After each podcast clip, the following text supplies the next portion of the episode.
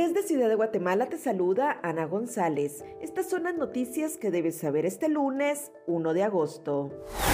Nueva York declara estado de emergencia por ser epicentro de la viruela del mono.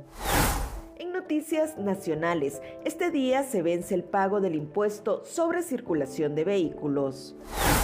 Congreso de la República inicia el segundo periodo ordinario de sesiones.